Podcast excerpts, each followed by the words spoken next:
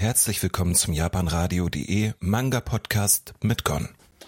Ja, heute habe ich euch was mitgebracht und zwar einen Abenteuer-Fantasy-Manga aus dem Hause Panini und zwar ist das Ranking of Kings von Sosuke Toka. Das Ganze ist ein Manga, der ist, glaube ich, schon durchaus bekannt, einfach auch durch seine Anime, durch den Anime Ranking of Kings, der bei Crunchyroll zu schauen ist, sogar inklusive deutscher Synchro, die erste Staffel mit 23 Folgen. Und aktuell auf die zweite Staffel und mal gucken, wie die so sein wird.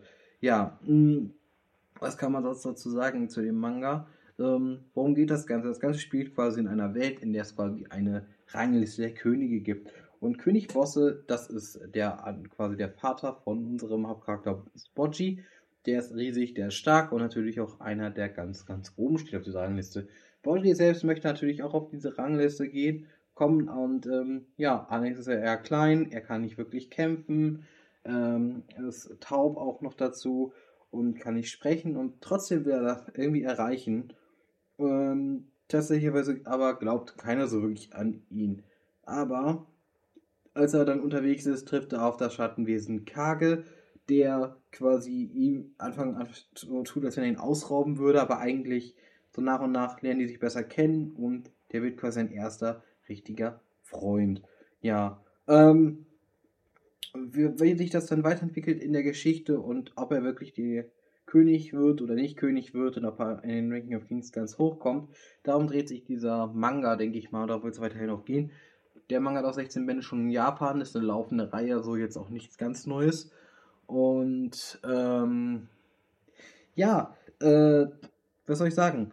Der Manga selbst ist kostet 8,99 Euro, wie gesagt, auch bei uns in Deutschland. Finde ich preislich auch okay. Es gibt im ersten Band äh, ein Artwork, also eine, so eine Art Art, ja, Postkarte, hat man früher gesagt, ist es nicht. Äh, Mini-Print, so das Wort habe ich gesucht, ähm, dazu. Und ich finde persönlich, der Manga hat ein bisschen ein Problem. So, das ist, glaube ich, das Problem für mich persönlich, warum es wahrscheinlich an der Masse nicht ankommen wird. Und das ist nicht die Story. Die Story ist nämlich ziemlich gut, finde ich. Die ist ziemlich cool, ziemlich gut erzählt, weil man sieht wirklich unseren Hauptcharakter, der wirklich versucht hat, gegen jeden Widerstand irgendwie sich durchzusetzen und sich davon auch nicht äh, runterkriegen zu lassen und sich nicht beeindrucken lässt. Und zwar, das ist halt so der Punkt, sondern es ist halt wirklich, die Zeichnungen sind relativ gewöhnungsbedürftig, relativ einfach relativ simpel, vielen Punkten. Aber ich muss sagen, ich habe so ein bisschen das Gefühl, der Manga selbst könnte auch für Kinder schon interessant sein, weil ich finde, der ist nicht, nicht wirklich brutal. Also, man sieht zwar wahrscheinlich mal eine Kampfszene, okay, da ist auch ein bisschen Blut dabei, vielleicht ist es dann doch nicht für Kinder, aber er wirkt halt so ein bisschen für mich so ein Kinderstil gehalten, auch wenn das eigentlich gar nicht, vielleicht gar nicht sein sollte, weil die Story ist schon ziemlich interessant. Boji ist halt eigentlich ein Charakter, der eigentlich auch ziemlich facettenreich ist. Man kann ihn, auch wenn er nicht spricht, gut verstehen, weil er halt sehr emotional ist, also selbst Emotionen kann man wenigstens gut erkennen. Ähm, trotzdem finde ich persönlich, der Manga macht mir sehr viel Spaß, hier wirklich auch zu lesen.